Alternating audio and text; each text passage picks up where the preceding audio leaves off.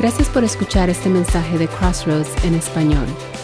Es nuestro deseo que pueda ser de ayuda e inspiración en tu caminar y relación con Dios. Te invitamos a suscribirte para que puedas escuchar otros mensajes como este. Pues le voy a invitar a que si usted tiene su Biblia, una copia de su Biblia, si no tiene una copia de su Biblia, que abra su celular, su teléfono celular o su iPad, lo que haya traído, y lo abra ahí en el libro de Apocalipsis. Vamos a estar en el libro de Apocalipsis. ¿Puede creerlo? En el libro de Apocalipsis. Y vamos a estar en el capítulo 2, en los primeros siete versículos. Apocalipsis 2, del 1 al 7, ahí vamos a estar. Hoy estamos comenzando una nueva serie de mensajes que se llaman siete cartas en el libro de Apocalipsis hay siete cartas dirigidas a siete iglesias del Asia Menor. Y al ir estudiando en las próximas semanas estas cartas que Juan escribió por medio de la inspiración del Espíritu Santo, pero inclusive también fueron dictadas por el Señor Jesucristo mismo, Cristo mismo está hablando a estas siete iglesias a través de estas cartas. Y algunas personas ven estas cartas de una manera quizás profética, ¿no? Porque el libro de Apocalipsis es una profecía de los últimos tiempos. Entonces la gente lo ve como, una, como algo profético. E inclusive algunos dicen que estas siete cartas son, eh, significan las diferentes etapas que la iglesia ha pasado en los últimos dos mil años. Yo en lo personal lo veo un poquito más práctico. Ah, si bien estos mensajes están dirigidos a iglesias específicas en aquellos entonces, creo yo también que el mensaje es también para la iglesia de hoy en día. Esto incluye a la iglesia de Crossroads en español. Amén. Entonces, ya sea que lo veamos de una manera profética, si usted quiere, o de una manera práctica, la realidad es que todos y cada uno de nosotros debemos de verlo de una manera personal, de una manera personal. Porque estas cartas fueron dirigidas, por supuesto, a iglesias, pero las iglesias eran congregaciones. La iglesia no es el edificio. ¿Quién es la iglesia? Nosotros, ¿cierto?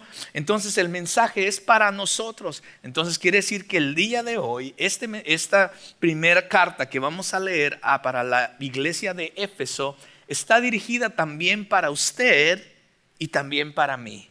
Entonces yo quiero y es mi deseo que cada uno de nosotros estemos atentos a lo que Cristo desea hablarte a ti y a mí el día de hoy. ¿Está listo? Yo en, las, algunas clases a veces, digo, abroches el cinturón porque esto va para algo diferente. Usualmente digo eso cuando en verdad nos, va a incomodar a veces el, eh, la clase o el mensaje. Y hoy, este, casi no lo digo los domingos, pero creo que hoy necesito decirles que se abroche su cinturón porque creo que quizás el mensaje que Cristo quiere darnos hoy a través de Apocalipsis 2 va a ser un mensaje que de repente nos, vamos a sentir la silla un poco incómoda. Pero el Señor es quien habla nuestras vidas y por eso leemos en Apocalipsis 2, comenzando desde el 1, dice, escribe al ángel de la iglesia en Éfeso el que tiene las siete estrellas en su mano derecha, aquel que anda entre las siete, entre los siete candelabros de oro, dice esto, yo conozco tus obras, tu fatiga y tu perseverancia, y que no puedes soportar a los malos y has sometido a prueba a los que se dicen ser apóstoles y no lo son, y los has llamado mentirosos tienes perseverancia y has sufrido por mi nombre y no has desmayado. Wow, wow, qué gran iglesia, ¿cierto? Qué gran iglesia. Versículo 4. Pero tengo esto contra ti, que has dejado tu primer amor. Recuerda, por tanto, de dónde has caído y arrepiéntete y haz las obras que hiciste al principio. Si no, vendré a ti y quitaré tu candelabro de su lugar si no te arrepientes. Sin embargo, tienes esto, que aborreces las obras de los nicolaitas, los cuales yo también aborrezco. El que tiene oídos, oiga lo que el Espíritu dice a las iglesias. Al vencedor le daré a comer del árbol de la vida que está en el paraíso de Dios. Bueno, ¿usted ha visto una pareja recién casados? ¿Cómo es una pareja recién casados? Cuéntenme. ¿Ah?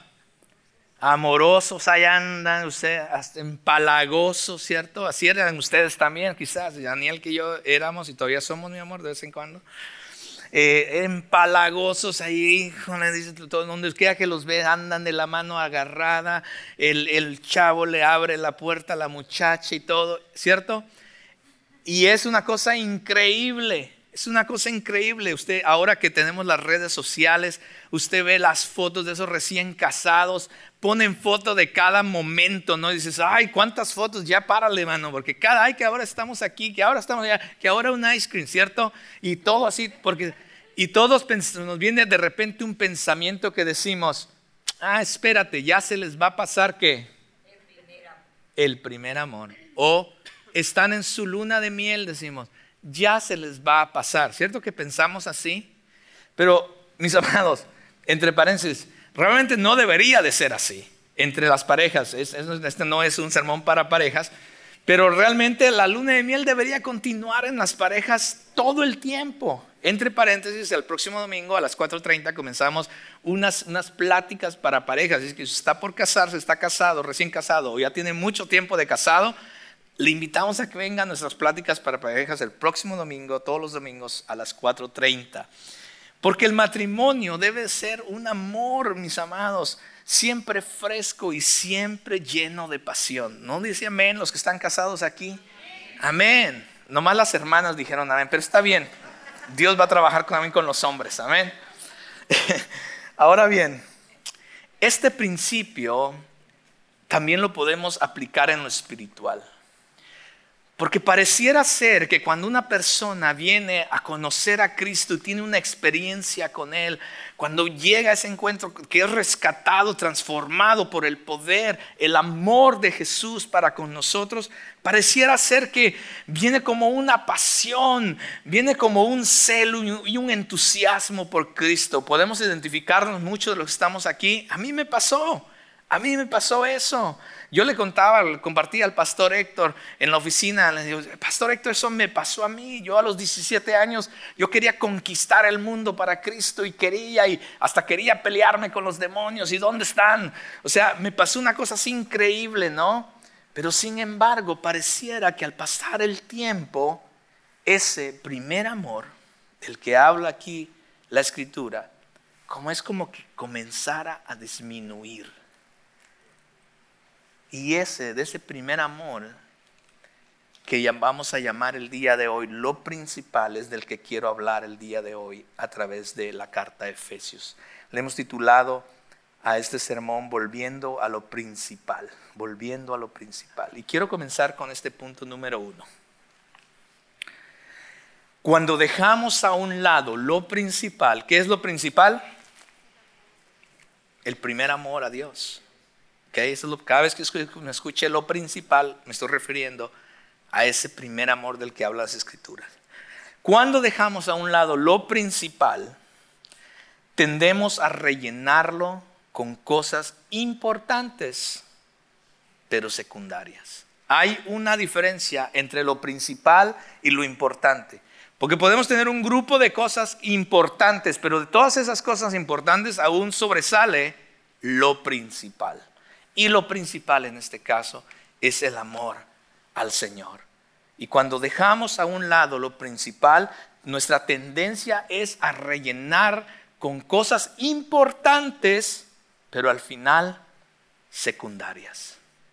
Una de esas cosas que nos puede pasar como cristianos y como iglesia es que empezamos a tener actividad sin intimidad.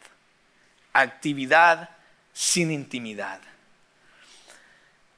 El versículo dice, yo conozco tus obras, tu fatiga y tu perseverancia, dice Cristo. El versículo 3 también repite más o menos las mismas palabras acerca del trabajo que ellos están haciendo.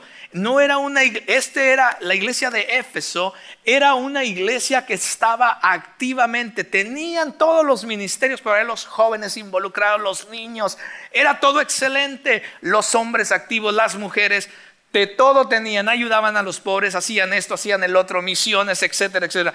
Y, y esta esta iglesia de Éfeso, haga de cuenta que como podríamos pensar como que fuera una iglesia en Nueva York, porque Éfeso era una, una ciudad de suma importancia. Me atrevo a decir que quizás después de Roma, que era la capital del imperio, quizás era Éfeso, porque era una ciudad eh, muy diversa, con mucha gente, con, con mucho comercio, etcétera, muy importante.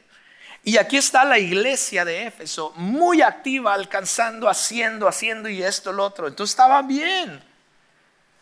Todos hemos sido llamados a trabajar, todos hemos sido llamados a servir a Dios y a servir también a los demás. Es más, en varios de los mensajes, como vamos a ir viendo cada semana, de las, de las siete iglesias, repetidamente Jesús le dice a estas iglesias, conozco sus obras, conozco, es que en verdad ustedes muchachos, qué bárbaros, la manera, los campamentos de los jóvenes, por, que por cierto, hoy, salen, hoy salieron nuestros jóvenes al campamento por una semana, estén orando por ellos eh, los papás que pudieron mandar a sus jóvenes, esté orando con ellos porque no solamente es de irlos, llevarlos allá, que tengan diversión, sino de hablarles para que Jesús pueda hablar a sus corazones. Ok, se cierra el paréntesis. Y estaban haciendo todas estas cosas, ok, estaban haciendo, y podemos volvernos así. Podemos ser una iglesia que podemos estar haciendo de todo. Pastor, ¿por qué no hacemos esto? Pastor, ¿por qué no hacemos? Vamos a darle de comer a los pobres, vamos a hacer esto, vamos a hacer lo otro. Y podemos. Si el presupuesto no lo da, no lo da podemos. Pero llega al versículo 4 y Jesús dice, pero tengo esto en contra de ti. Estás lleno de cosas haciendo y haciendo aquí y allá, pero tengo esto en contra de ti. ¿Qué has dejado? Tu primer amor. Era una iglesia ocupada, mis amados. Pero Jesús les reclama que habían dejado su primer amor. Si no tenemos cuidado, podemos estar ocupados, podemos caer en ser personas tan ocupadas o una iglesia tan ocupada, llena de actividades, eventos, ministerios, sirviendo en una cosa, sirviendo en otra. Puedes, ser, puedes estar apasionado por servir, porque, o quizás lo haces porque te gusta hacerlo, porque te llena hacerlo, porque te sientes bien hacerlo, porque sientes que así estás eh, como, como mostrándole a Dios tu amor, etcétera, etcétera. Y podemos hacer y, o llegar a pensar que si hacemos todas estas cosas, estamos bien con Dios. Y podemos llegar a llenarnos de activismo, mis amados, pero sin tener intimidad con Dios. ¿Alguna vez, ¿Alguna vez has leído el libro, sobre todo aquellos que están casados aquí, el libro de los cinco lenguajes del amor de la, del doctor Gary Chapman? ¿Alguien? En este libro, básicamente, lo que él dice este, a, este, eh, iba a decir médico, ves que tiene un doctorado, pero este pastor y, conferencista que enseña eh, acerca de, acerca de, eh, enseña los matrimonios, él explica que cada, una, cada persona tiene una manera de expresar su amor, un, perdón, una manera de, que, de ser amado, y muchas veces, naturalmente, de esa manera que le gusta ser amado, muchas veces también expresa el amor. Por ejemplo, si un esposo, su manera de, sentirse amado es a, través de los eh, actos de servicio, por ejemplo, esa persona, cada vez que tú haces algo por él, un acto de servicio, se siente amado. Imagínate un esposo que su lenguaje de amor es el acto de servicio, pero imagínate que la esposa, su lenguaje de amor es el tiempo de calidad. Naturalmente, como a él, él se siente amado por los actos de servicio, ¿qué es lo que él naturalmente va a hacer? Va a empezar a servir a su esposa. Y ahí está desviviéndose el pobre, haciéndole cada vez que le va, va y le lava el carro, se lo llena de gasolina, va y le pone las flores, le planta las flores, trata de mantener la casa bonita, hace y hace y hace y hace para la esposa. Y llega un momento en que la esposa dice, yo siento que tú no me amas. ¿Cierto? Y él al verle dice, ¿qué? He estado, entonces él se frustra también con la esposa y dice, ¿cómo? Si he estado haciendo esto, mira todo, hago todo esto por ti, ¿qué, más esperas? Porque ella no estaba esperando actos de servicio, ella estaba esperando qué? Tiempo de calidad. Y él no tiene tiempo para darle a ella porque siempre está constantemente haciendo cosas para ella.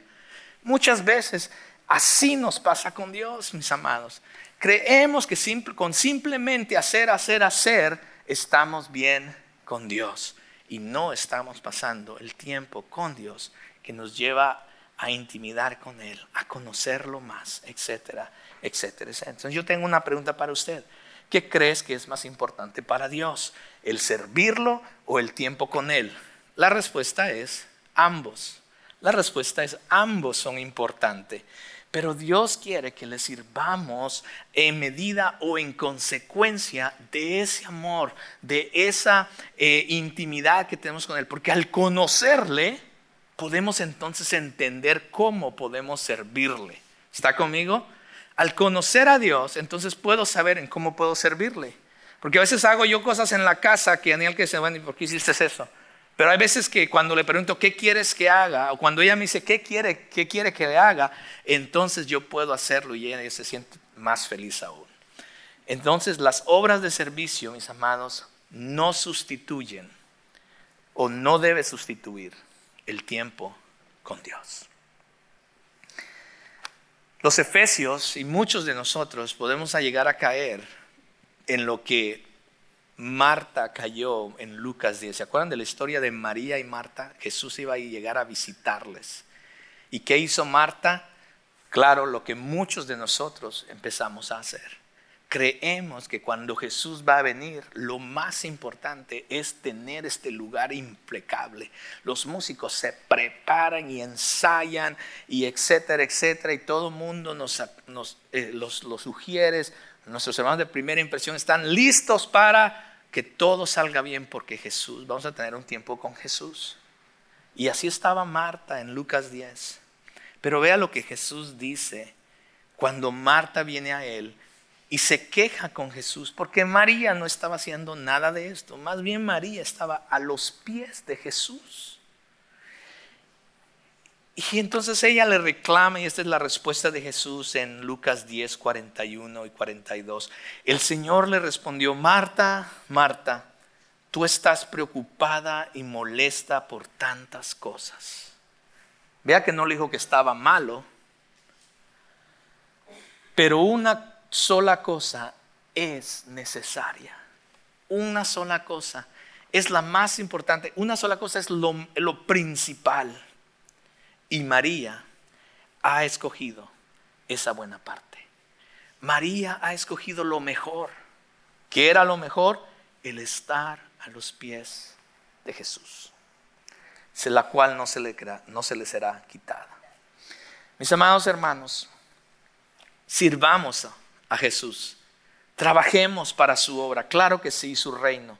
Hagamos cosas grandes que le den gloria a Él, por supuesto pero asegurémonos, mis hermanos, de encontrar tiempos para amarlo a Él, para conocerlo a Él, que diariamente a través de su palabra estemos buscando tiempos de oración y siendo, parte de reuniones donde ese amor por Dios eh, va a crecer y vamos a poder conocerle más a Él. Eso es lo más importante, eso es lo principal y no simplemente hacer, hacer, hacer. Otra cosa es fidelidad sin fervor. Fidelidad sin fervor. Porque en los versículos 2 y 3 Jesús elogia la perseverancia de la iglesia en Éfeso. ¿Cierto? Pero criticó nuevamente en el versículo 4 su falta de pasión y fervor. En el versículo 5, perdón. Porque algunos podrían decir, pastor, o sea, yo estoy aquí todos los domingos, pastor. Yo no me, yo no me, yo no falto ni un domingo. Pastor, soy parte de un grupo de vida y vengo a todas las actividades y eventos de la iglesia. Yo siempre estoy aquí. Y es posible que tú siempre estés aquí, lo cual es bueno, otra vez. Es bueno que estemos juntos domingo a domingo, seamos fieles. La fidelidad es buena, por supuesto. Pero muchas veces puedes venir aquí domingo a domingo y simplemente venir a sentarte o venir a pararte o simplemente repetir canciones que nos ponen en las pantallas, que empezar a cantar sin sentido, perdemos el hilo. Hay personas que están así como cantando y ponen el, botón automático, no están cantando así, de repente están, la mente está, híjole, ¿qué, qué tengo que hacer mañana? O esa luz está como media apagada.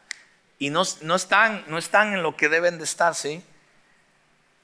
no, muchas veces no ponen atención en el mensaje o están en el teléfono, etcétera.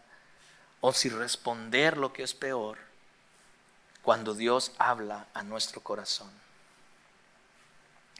En verdad, mis amados, Dios sí elogia tu fidelidad y mi fidelidad, pero nos exhorta nuevamente a la pasión y el fervor. Porque nuestro llamado no es simplemente a venir a estar aquí. Ese no es nuestro llamado. Nuestro llamado realmente es amar, adorar y a servir a Dios apasionadamente en todo y con todo nuestro corazón. Y entonces, si tenemos tiempos con Dios de intimidad y cuando venimos a este lugar, lo he dicho varias veces, aquí debería ser la explosión de todo lo que ha pasado en la vida de cada uno de nosotros. Es más, no, necesitaríamos de que los líderes de alabanza estuvieran diciendo, levante las manos, por favor cante, ahora repite. ¿Cierto? Y ahí estamos nosotros, ok. No habría necesidad, porque tú vienes ya en tu tiempo, has conocido a Dios, has tenido intimidad con Dios y tú vienes a este lugar y tu adoración explota. Pastor, pero a veces he pasado por situaciones fuertes en las semanas. Uf, mucho mejor, porque entonces ahora tienes un corazón agradecido y has conocido a Dios de una manera que quizás otros no han conocido. Y entonces tu adoración explota en este lugar. Por eso. Entonces, no se trata, mis amados, de simplemente estar aquí, de venir a este lugar. O sea, si ya vienes y tienes la disciplina de venir cada domingo sin fallar, mi amado, te felicito y estoy seguro que Jesús está contento de eso porque eso es bueno. Pero mis amados, es más que eso. Es más que eso, es mucho más que eso. Porque cuando vengas a este lugar, debe de haber una intencionalidad, un propósito y una pasión el por qué vienes a este lugar. Hacerlo con una expresión de amor, y pasión que sentimos por Dios. Cuando vienes a este lugar o, cuando, o cuando estás pensando en el domingo, estás muriendo las ganas, como les decía el salmista en el Salmo 84, que me muero las ganas por estar ahí, Señor, con mis hermanos, para adorarte, para bendecirte. Así deberíamos de venir, que se desborde, porque eso es lo principal. No que estés aquí cada domingo. Por supuesto, deseo que estés aquí cada domingo. Pero eso no es lo principal.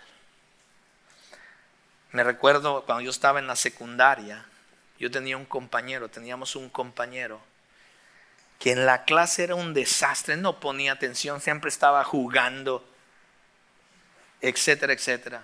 Al final de ese año, creo que era mi segundo año, de, secundaria, al final del año, él recibió un, este, uh, un award, gracias, un reconocimiento por su perfecta asistencia. Nunca faltó, o sea, relampagueaba, llovía y ese hombre estaba ahí. Estaba enfermo, llegaba enfermo. Y ahí estaba, ahí estaba, nunca faltó. Y al final reconocimiento especial de perfecta asistencia, pero no pasó el grado. Todos pasamos al próximo grado y él tuvo que repetir, aunque estaba ahí todos los días de la escuela. Mi hermano, que no te vaya a pasar esto en la vida espiritual, porque eso no es lo principal. Otra cosa que nos puede pasar es teología sin amor. Teología sin amor. Jesús elogió nuevamente a esta iglesia por mantenerse firme en contra de las falsas enseñanzas, mis amados. Versículo 2 dice, no puede soportar a los malos y ha sometido a prueba a los que se dicen ser apóstoles y no lo son y los has llamado mentirosos. Y el versículo 6 dice, sin embargo, tienes esto, que aborreces a las obras de los nicolaitas los cuales yo también aborrezco. Y no voy a entrar muy profundo a lo que era esto de los nicolaitas, eh, pero nomás quiero decir esto. Básicamente las doctrinas de los nicolaitas eran doctrinas mezcladas entre cosas de, cosas de la iglesia y cosas del mundo. ¿Sí me van a entender? O sea, si puedo tomar un ejemplo muy rápido, Ah, es como decirle, ay, lean la Biblia y lean su horóscopo para que sepan cuál es la voluntad de Dios, ¿cierto? Algo así era las cosas raras que los nicolaitas enseñaban, y lo cual era fuera, muy lejos de la palabra del Señor, muy lejos de la verdad. Entonces Dios aborrecía a este tipo de personas y Dios les dice a Éfeso, a Éfeso wow, yo tengo esto, qué bárbaros, ustedes estudian la palabra, conocen la verdad, les decía, ustedes saben a quienes son mentirosos, porque conocen la palabra cuando alguien viene a enseñarles algo. Ustedes saben si está de acuerdo a la palabra o no. Y espero que Crossroads, cada uno de los miembros de Crossroads, conozcan la palabra para que tampoco no se dejen engañar, mis hermanos, por favor. Ni el pastor Carlos, no le crean todo al pastor Carlos. Un día me puedo agarrar lo loquera y voy a empezar a decir tonteras aquí enfrente de ustedes y ustedes deben conocer la palabra de Dios para que ustedes se mantengan como una iglesia firme en la verdad de Dios. Amén. Pero aquí está el asunto. Nuevamente, Jesús les dice a esta iglesia, ustedes qué bárbaros, conocen la Biblia, porque hay personas que en verdad, mis hermanos, les encanta meterse, profundizar en la palabra, conocer la palabra. Eh, la, iglesia de Éfeso tenía una postura doctrinal muy fuerte, conocían las escrituras, pero carecían de intimidad con Dios y de un amor verdadero para Él y para los demás. Entonces, mis amados, esto puede ser cierto para muchos creyentes.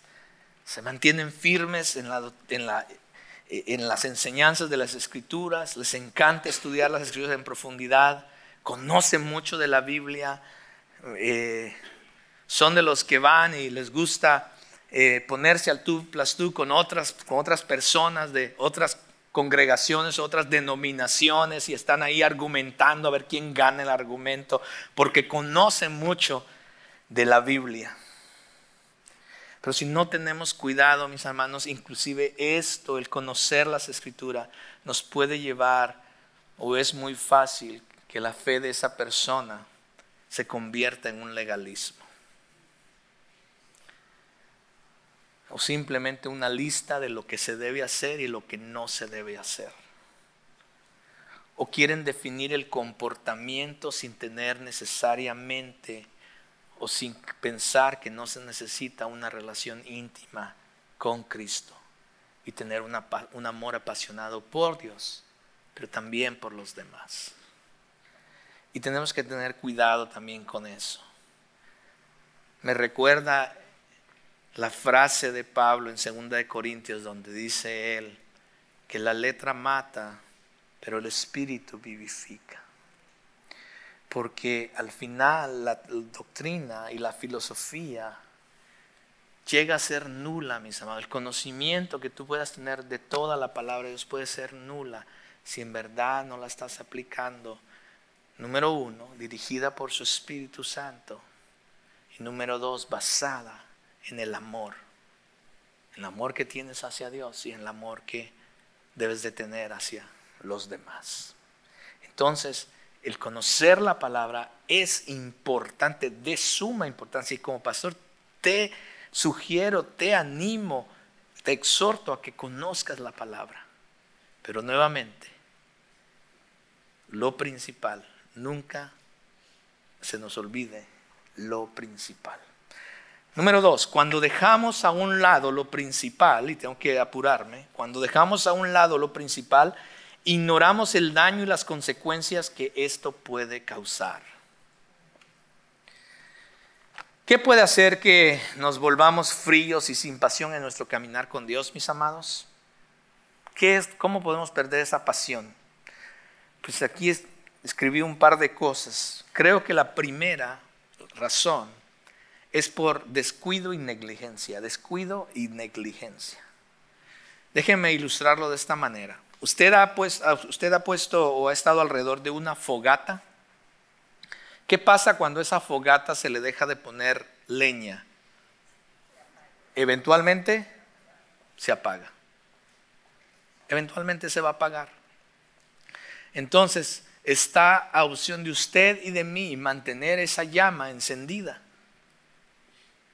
El Señor está ahí dispuesto, pero depende de usted y de mí que usted continuamente, por el amor que tiene al Señor y porque usted desea estar cerca de Dios, es necesario que estemos ahí apasionadamente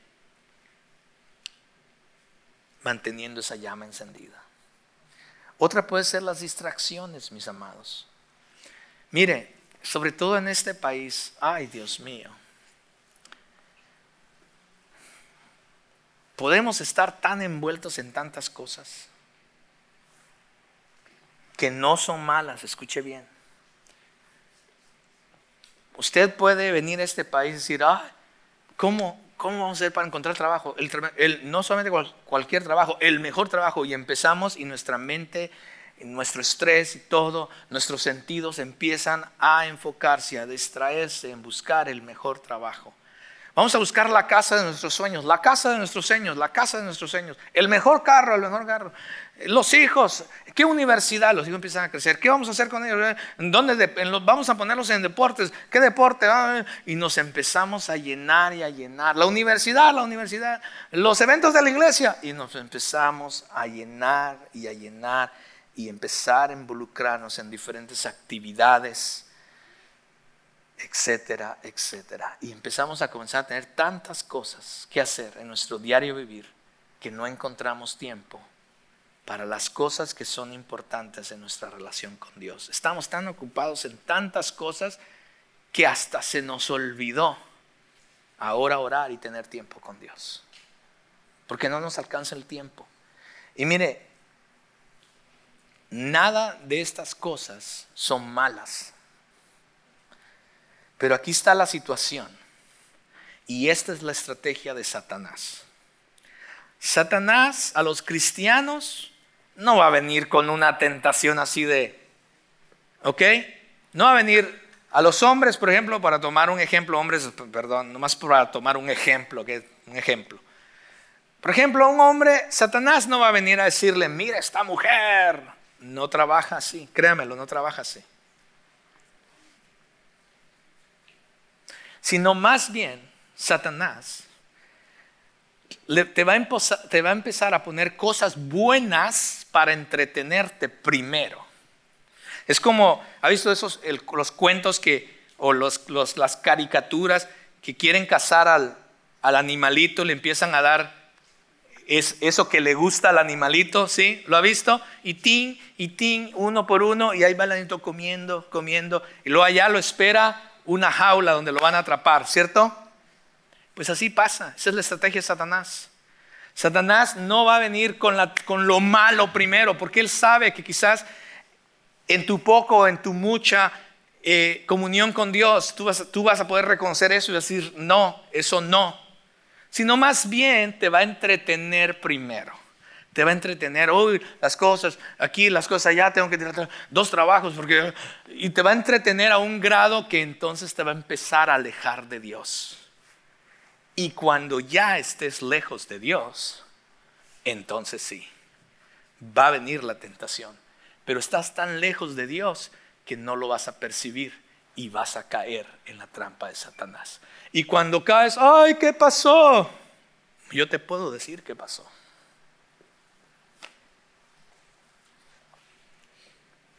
empezaste a distraerte con muchas otras cosas y olvidaste lo principal.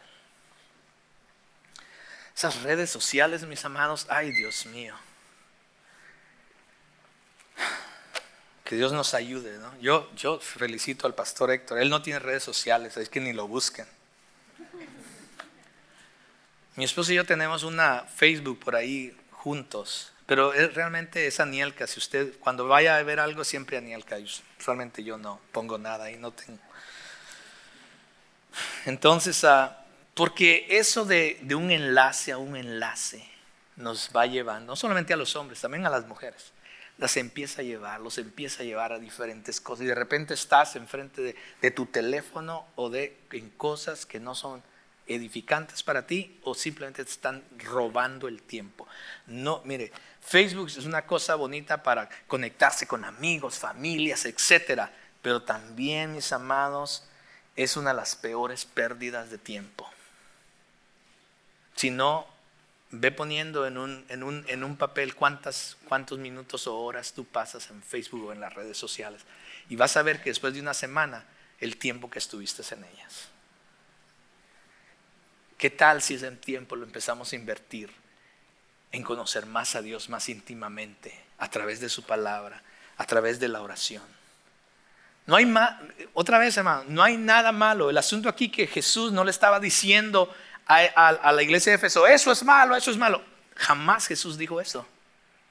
Jesús dijo, wow, yo conozco, qué bárbaros, cómo sirven, qué bárbaros, cómo hacen esto. Wow, ustedes están llenos de la palabra, pero tengo en contra de ti que has perdido lo principal. Y eso nos puede pasar a todos nosotros. No hay nada malo con estas cosas, mis amados, con moderación y bajo control. Pero tenemos que entender cuáles son nuestras prioridades en nuestras vidas, cuáles son esas cosas más importantes. Y tenemos que aprender a decidir entre esas cosas y las cosas de Dios. Y, por, y lo último en esta sección, pecado también es el pecado que no has confrontado o no quieres dejar.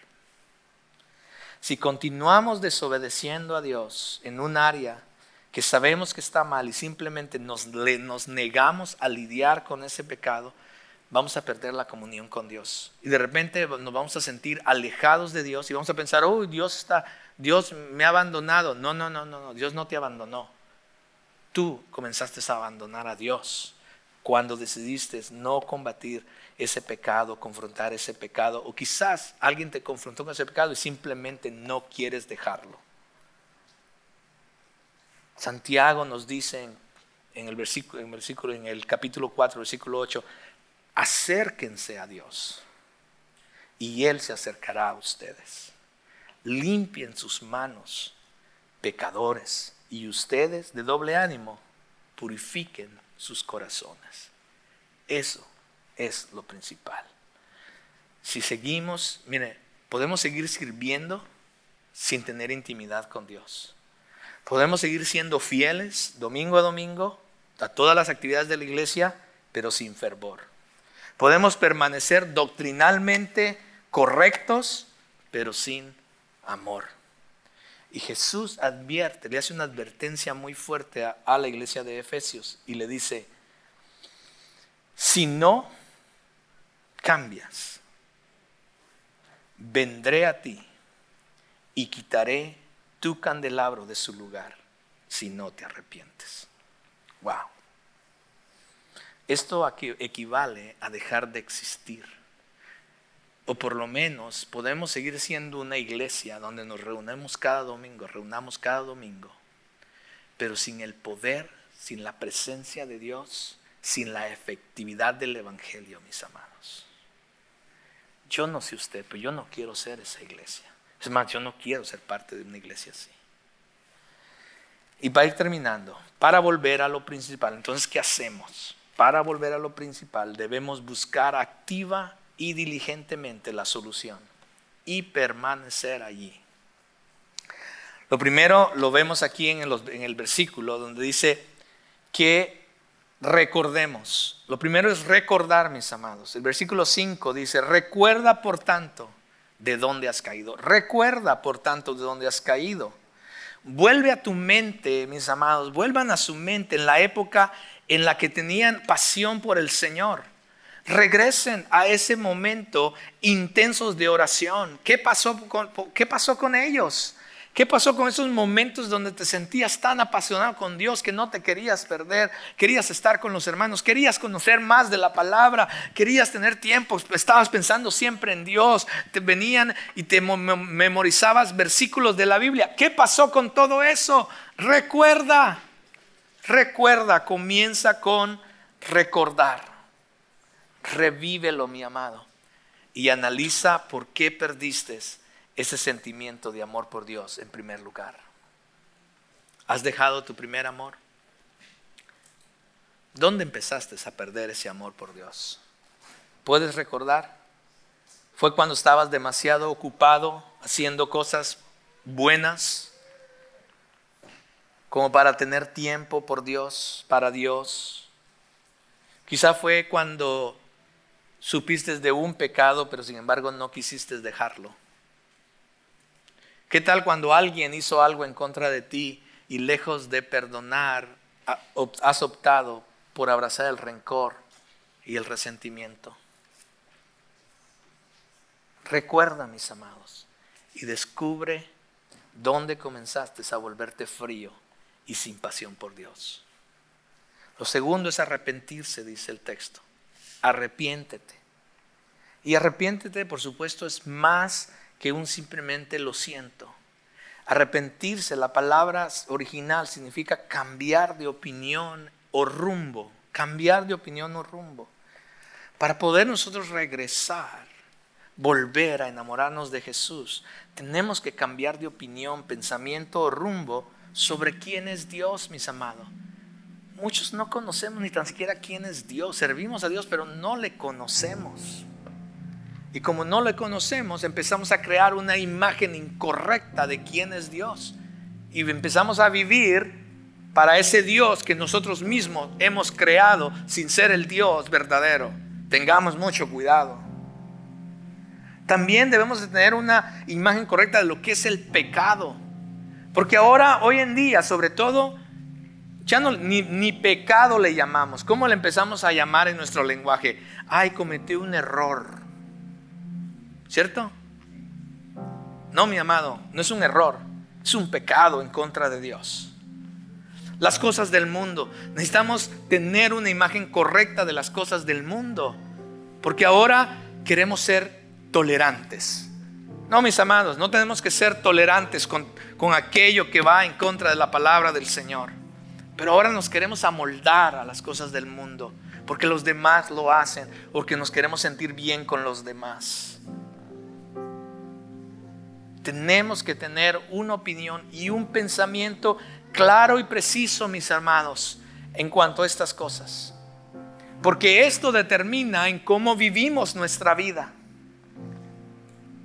Y es como determina si en verdad vamos a buscar lo principal o no.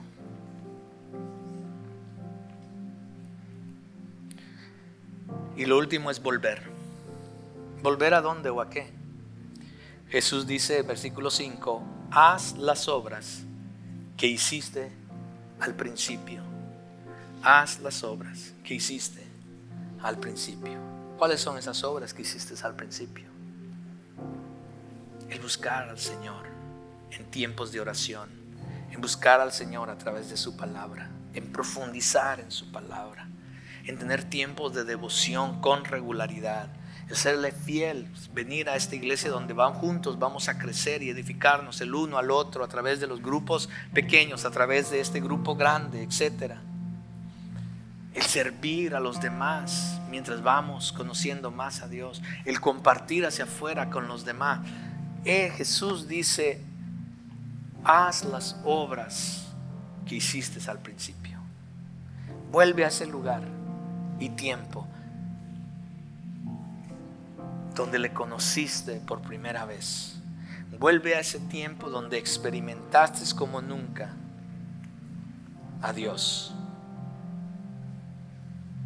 Quiero que seas honesto. ¿Estás ocupado sirviendo, simplemente haciendo cosas por deber o en verdad porque tienes un amor y una comunión con Dios? Puedes decir honestamente hoy que estás lleno de amor ferviente por Dios emocional y extravagantemente por Jesús? ¿O tendríamos que admitir tú y yo que nuestro corazón se ha enfriado? Que ya no hay celo por las cosas del Señor. Y lo que fue antes o había antes necesita, número uno, ser recordado. Número dos, arrepentirnos. Y número tres, necesitamos volver a esas primeras cosas. Si Él te ha hablado a tu corazón esta mañana, debemos tomar una decisión, mis amados. Podemos decidir, hoy tenemos que decidir, el continuar siendo un cristiano nominal, con una relación fría, patética con Dios. Podemos servir, claro que podemos servir. Podemos venir aquí cada domingo, claro que podemos venir cada domingo. Podemos continuar viviendo una vida cristiana fría, donde podemos hacer muchas cosas para Dios, pero sin realmente tener una comunión apasionada, ferviente con Dios, de intimidad, de realmente conocerle, de amarle y por ende amar a los demás. Hoy tenemos que escoger. Hoy, ahora que has escuchado este mensaje, hoy tienes que escoger qué tipo de cristiano quieres hacer de hoy en adelante. Continuar como estamos, perfecto, o regresar, arrepentirnos, recordar, arrepentirnos y volver a las obras que hacíamos al principio en nuestra relación con ¿Por qué no te pones de pie? Y mientras reflexionamos en esto, levantemos nuestro corazón y decimos, Señor, yo te anhelo, quiero anhelarte, quiero servirte, pero no solamente quiero servirte, quiero conocerte y amarte primero, Señor. Y que esto sea expresado de una manera externa. ¿Por qué no le decimos eso mientras adoramos al Señor? Esperamos que hayas disfrutado este mensaje. Si deseas saber más acerca de cómo tener una mejor relación con Dios o deseas más información acerca de nuestra iglesia, visita nuestra página de internet crossroadstw.org.